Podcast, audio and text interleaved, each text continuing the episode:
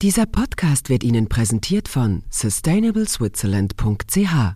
Gemeinsam für eine lebenswerte Zukunft. NZZ Akzent.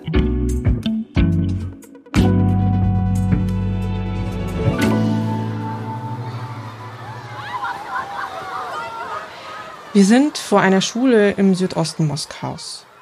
Es ist der 5. Oktober. An dem Tag wird in Russland der Tag des Lehrers gefeiert. Mhm.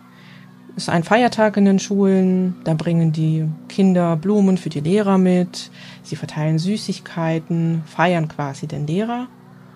Und in den Morgenstunden fährt ein Polizeiauto vor. Okay. Polizisten steigen aus und gehen in eine fünfte Klasse dieser Schule und nehmen dort ein Mädchen mit. Dieses Mädchen ist zehn Jahre alt. Nennen wir sie einfachheitshalber einfach mal Mascha. Warum kommt die Polizei zu diesem Mädchen? Mascha hat in einem Klassenchat eine Frage gestellt, wie ihre Mitschüler zum Krieg in der Ukraine stehen. In Russland darf er gar nicht Krieg genannt werden. Mhm. Und sie hat in diesem Chat ein Profilbild benutzt mit einer Figur in den ukrainischen Nationalfarben blau-gelb. Mhm. Und das ist in Russland und vor allem auch in Russland Schulen ein No-Go und deshalb hat die Schulleiterin die Behörden informiert.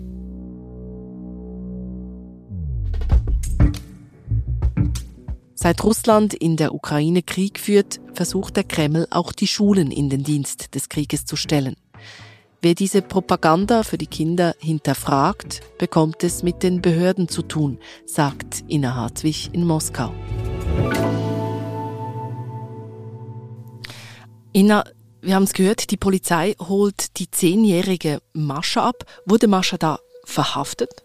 Nein, sie wurde nicht verhaftet, aber sie wurde mitgenommen auf die Wache. Dort wurde sie praktisch verhört. Mhm. Man wollte von ihr wissen, was sie in ihrer Freizeit macht, was die Mutter zu Hause erzählt, wie sie zum Krieg steht. Und Mascha auf diesem Polizeiposten, war sie da ganz alleine? Ja, genau. Die Mutter wurde nicht informiert. Das Mädchen saß vor vielen Polizisten und mhm. anderen Behördenvertretern alleine da, musste Fragen beantworten, war natürlich verängstigt und eingeschüchtert und hilflos. Mhm. Später wurde auch die Mutter verhört und auch die Mutter wurde unter Druck gesetzt. Auch der Mutter hat man Angst eingejagt. Mhm und ihr gesagt, wenn du dein Kind moralisch nicht richtig erziehst, dann hast du noch weiter mit den Behörden zu tun. Moralisch richtig? Was heißt das genau? Das ist eine gute Frage. Das ist ein sehr schwammiger Begriff. Es gibt keine Liste, wo aufgeschrieben ist, was das denn hieße. Mhm. Letztlich weiß das niemand so genau. Mhm. Man kann es sich so ein bisschen denken, weil der Staat ja auch von traditionellen Werten spricht. Das heißt, das patriarchale Familienbild spielt eine große Rolle. Mhm. Der Staat spielt eine große Rolle, die Kirche. Man ist ein Teil des Kollektivs, man ist kein individueller Lebensgestalter. Mhm. Und richtig ist in dem Sinne, ein Patriot seines Landes zu sein. Mhm. Und wer kein Patriot ist, wird schnell mal von den Behörden eingeladen. In diesem Fall schaltet sich das Jugendamt ein. Und die wollen dann zeigen, der Mutter zeigen, was richtige Erziehung ist. Also ist das so eine Art, von den Behörden so eine Art Nachhilfekurs für die Eltern in Sachen Patriotismus oder wie muss ich mir das vorstellen? Das ist so ein bisschen unklar. Die Behörden haben unterschiedliche Instrumente. Eines ist das Jugendamt. Das übt quasi wiederum Druck auf die Eltern aus. Die werden im Russischen heißt es, die werden präventiv geschult. Das heißt, die Behörden gucken immer wieder, was wird da gemacht, wie wird das Kind in seiner Freizeit betreut, was für Medien konsumieren die Eltern. Das Jugendamt ist quasi im Gegensatz zu der Schweiz oder zu Deutschland nicht eine Art Hilfe bei Erziehungsschwierigkeiten, mhm. sondern es kann quasi als furchteinflößendes Mittel eingesetzt werden und die Eltern haben Angst, sich überhaupt an solche Behörden zu wenden. Die wollen mit den Behörden eigentlich nichts zu tun haben. Und die größte Angst ist natürlich, dass ihnen das Kind weggenommen wird. Also Da werden Eltern vor das Jugendamt zitiert. Die spüren dann so die Angst, ihr Kind zu verlieren. Ist das denn so eine Abschreckung für die Eltern und ihre Kinder? Ja, natürlich. Man bekommt sehr hautnah mit, was der Staat nicht duldet, was die Schule nicht duldet. Und man wird vorgeführt, man wird schikaniert. Das spiegelt sich auch auf die, auf die Kinder über. Die wissen sehr genau, was man letztlich tun darf, was nicht tun darf. Die Lehrer kontrollieren sehr genau, was Kinder sagen, wie die sich verhalten. Mhm. Und ähm, im Fall von Mascha haben wir gesehen, dass es ja die Schuldirektorin war, die die Behörden informiert hat. Mhm. Gleichzeitig werden allerdings auch die Lehrer selbst kontrolliert. Mhm. Die dürfen nicht unbedingt ihre Meinung sagen. Viele Lehrer sagen auch, ich stehe im Dienste des Staates, also ist es meine Aufgabe, die Haltung des Staates zu vertreten, weiterzugeben, auch wenn ich selbst vielleicht was anderes denke. Okay. Und wenn sie das nicht machen, hat das für sie äh, harte Konsequenzen. Dann müssen sie die Schule verlassen, sich einen neuen Job suchen. Also die Lehrpersonen sind damit quasi der verlängerte Arm des Kremls. Also die müssen machen, was der Kreml von ihnen verlangt. Genau, die Lehrer, zumindest die an den staatlichen Schulen, sind nicht unabhängig. Und sie haben seit diesem Schuljahr auch eine Art Berater für ideologische Erziehungsarbeit an ihrer Seite. Das erinnert ein wenig an die Sowjetzeiten, als es dort auch ideologische Erziehungsarbeit ganz klein welchem Auftrag gab das zeigt sich aber auch inhaltlich. Sie werden ein bisschen kontrolliert, was quasi die Haltung der Schule ist.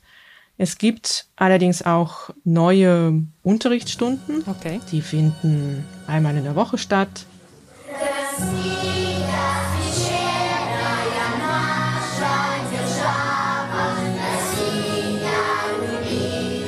Es wird die russische Fahne gehisst, die Hymne gesungen.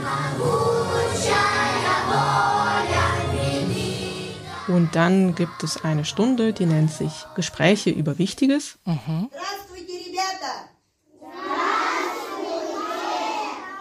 Und dort wird zum Teil anhand banaler Themen letztlich die staatliche Ideologie an die Kinder weitervermittelt. Es gibt für die Erstklässler, basteln sie was zum Muttertag oder zum Vatertag.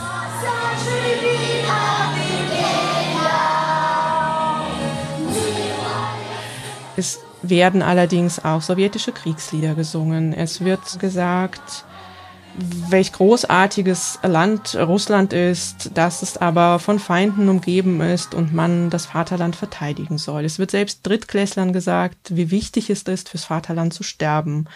Die ähm, größeren Schüler in der zehnten Klasse, kurz vor der Matur, die werden dann in Aufsätzen sich auch zu sogenannten Spezialoperationen äußern müssen. Mhm. Und da wird letztlich verlangt, dass jeder Schüler sich als Patriot darstellt und zum Patrioten gemacht wird. Also das heißt, Patriotismus wird damit zum Schulfach. Patriotismusunterricht gab es bereits vorher. Seit dem Krieg spielte er aber eine viel, viel größere Rolle. Mhm. Und der Unterricht war auch vorher schon fakultativ, ist es bis heute. Mhm. Aber es gibt relativ wenig Eltern, die sich trauen, ihr Kind aus der Schule zu nehmen. Und die, die das machen, bekommen durchaus Probleme. Das hat man auch bei diesem Mädchen Mascha gesehen. Mhm. Die Mutter hatte sie zuerst aus den Gesprächen über Wichtiges rausgenommen. Damit gelangte das Mädchen aber schon mal auf den Bildschirm der Schuldirektorin die sie dann beobachtete, wie sie sich weiter verhält. Aber eben, der Unterricht war fakultativ, also Mascha hat eigentlich nichts wirklich Falsches gemacht. Die politische Einflussnahme in russischen Schulen ist eigentlich laut Verfassung verboten. Gemacht wird es aber trotzdem und seit dem Krieg hat es noch eine neue Dimension bekommen. Wir sind gleich zurück. Gemeinsam für eine lebenswerte Zukunft. Die Initiative Sustainable Switzerland setzt sich für eine nachhaltige Schweiz ein und zeigt dir neue Erkenntnisse aus Wirtschaft und Wissenschaft. Unterstützt von den Partnern BCG, BKW, BMW, die Mobiliar, SAP, Swisscom und UBS. Wie du mitmachen kannst, erfährst du unter sustainableswitzerland.ch.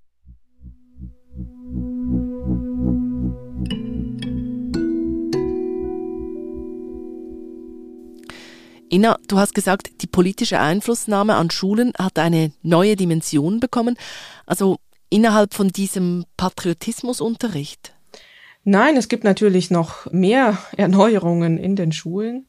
Beispielsweise soll auch wieder die militärische Vorbereitung eingeführt werden.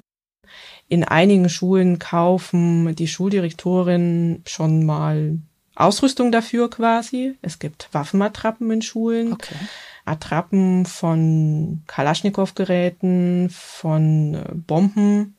Und damit sollen die Schüler lernen, sich zu verteidigen. Die haben tatsächlich dann eine Unterrichtsstunde, wo sie in Schützengräben sozusagen lernen, sich im Fall eines Krieges richtig zu verteidigen. Okay, also da wird wirklich Krieg geübt eigentlich. Also kann man sagen, der Krieg durchdringt wirklich die ganze Schule. Ja, auf jeden Fall. Allerdings ohne, dass der Krieg an sich wirklich explizit angesprochen wird. Mhm. Da geht es um Vaterlandsliebe, um die Verteidigung des Vaterlandes, um die Heimatliebe, um das große, starke, einzigartige Russland, das eben von Feinden umgeben ist, weshalb man so eine Haltung einnehmen muss und auch die Kinder dazu vorbereitet. Mhm. Das ganze Bildungssystem ist quasi dieser Ideologie angepasst worden, was durchaus schon im Kindergarten anfängt. Also wie das? Man hat ab diesem neuen Jahr ein neues Konzept eingeführt in den Schulen. Mhm. Und wenn man dieses Konzept durchliest, begreift man, dass Kindergärten dazu gemacht werden sollen, quasi Schulen für Kleinkinder zu werden. Es gibt so gut wie kaum Spielzeit und freies Spiel ist in russischen Kindergärten ohnehin nicht besonders viel vorhanden. Mhm. Das nimmt jetzt noch weiter ab. Es gibt quasi wie Unterricht und die Kinder müssen lernen, was Russland ist, wer Russland bedroht. Also die Politik geht immer weiter in, auch in die kleinsten Köpfe hinein. Und schon den Kleinsten wird quasi beigebracht, dass nur eine Sichtweise richtig ist und das quer durchs ganze Aha. Land. Es wird weiterhin gezeigt, dass es sich nicht wirklich lohnt, selbst zu denken oder etwas zu hinterfragen, sondern es viel wichtiger ist, zu glauben, was einem von oben herab gesagt wird. Also Ina, du sagst, da wird eine Generation herangezogen, die eigentlich keine eigene Meinung hat und auch nicht haben darf. Ja, wieder muss man ja sagen. Denn zu Zeiten der Sowjetunion gab es das schon mal. Auch da war es nicht besonders gefragt, ähm, eine eigene Meinung zu haben. Mhm. Und es kommt mit sehr, sehr schnellen Schritten wieder zurück. Und es zeigt sich auch in den sogenannten Soldatenbriefen, die Kinder in den Schulen schreiben müssen. Manche Schulen haben sogar Vorlagen dafür. Ich habe mir solche Briefe mal vorgelesen. Dann steht dann, Hallo Soldat, ich heiße so und so und ich weiß, was in der Welt los ist. Ich habe es im Internet gelesen. Du bist unser Verteidiger. Ich bin sehr stolz auf dich. Du machst es möglich, dass ich weiterleben kann. Und das sind genau solche Floskeln, die ihnen ja in der Schule beigebracht werden. Letztlich geht es auch gar nicht ums Hinterfragen. Es geht tatsächlich mhm. um die Floskeln, um die Weitergabe, wie wichtig es ist, im Namen der Heimat Gewalt letztlich gut zu finden. Also da wird wirklich die Schraube angezogen, der Druck auf Eltern und Lehrer wird erhöht, der Krieg wird sozusagen zum Schulfach und auch das ganze Bildungssystem wird im Sinne der Propaganda umgebaut. Gibt es da Widerstand im Land dagegen? Nicht wirklich. Es gibt natürlich Menschen, die nicht einverstanden sind, die sind aber weg, die haben das Land verlassen mhm. oder es gibt auch Eltern, die zwar im Land sind, aber sie nehmen ihre Kinder von der staatlichen Schule. Mhm. Das ist in Russland relativ problemlos möglich. Ähm, das russische Schulgesetz ist noch relativ frei. Man mhm. kann seine Kinder problemlos zu Hause beschulen. Man kann die Kinder an Online-Schulen anmelden, mhm. aber die Mehrheit der Leute fügt sich. Viele finden das auch gut, was in den Schulen gemacht wird. Und letztlich hat man von rund 16 Millionen von 17 Millionen Schülern in diesem riesigen Land, die besuchen eine staatliche Schule. Also etwas vereinfacht gesagt, das Land verlassen oder sich fügen. Etwas dazwischen gibt es für Eltern eigentlich nicht mehr.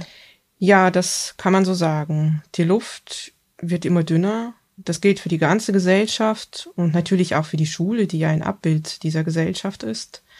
Wenn selbst zehnjährige Mädchen wie Mascha wie eine Schwerverbrecherin aus ihrer Klasse von Polizisten herausgezerrt wird, mhm. weil sie es wagte, etwas zu hinterfragen, quasi eine Art andere Meinung überhaupt in den Raum zu stellen, zeigt sich letztlich, wie düster die Lage mittlerweile geworden ist, wenn da schon selbst die Kleinsten kriminalisiert werden und in den Dienst der Kriegspropaganda gestellt werden.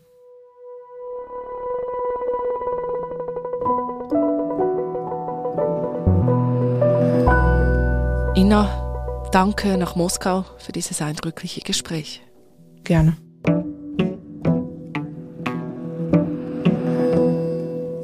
Das war unser Akzent. Produzentin dieser Folge ist Romana Costa. Ich bin Antonia Moser. Bis bald.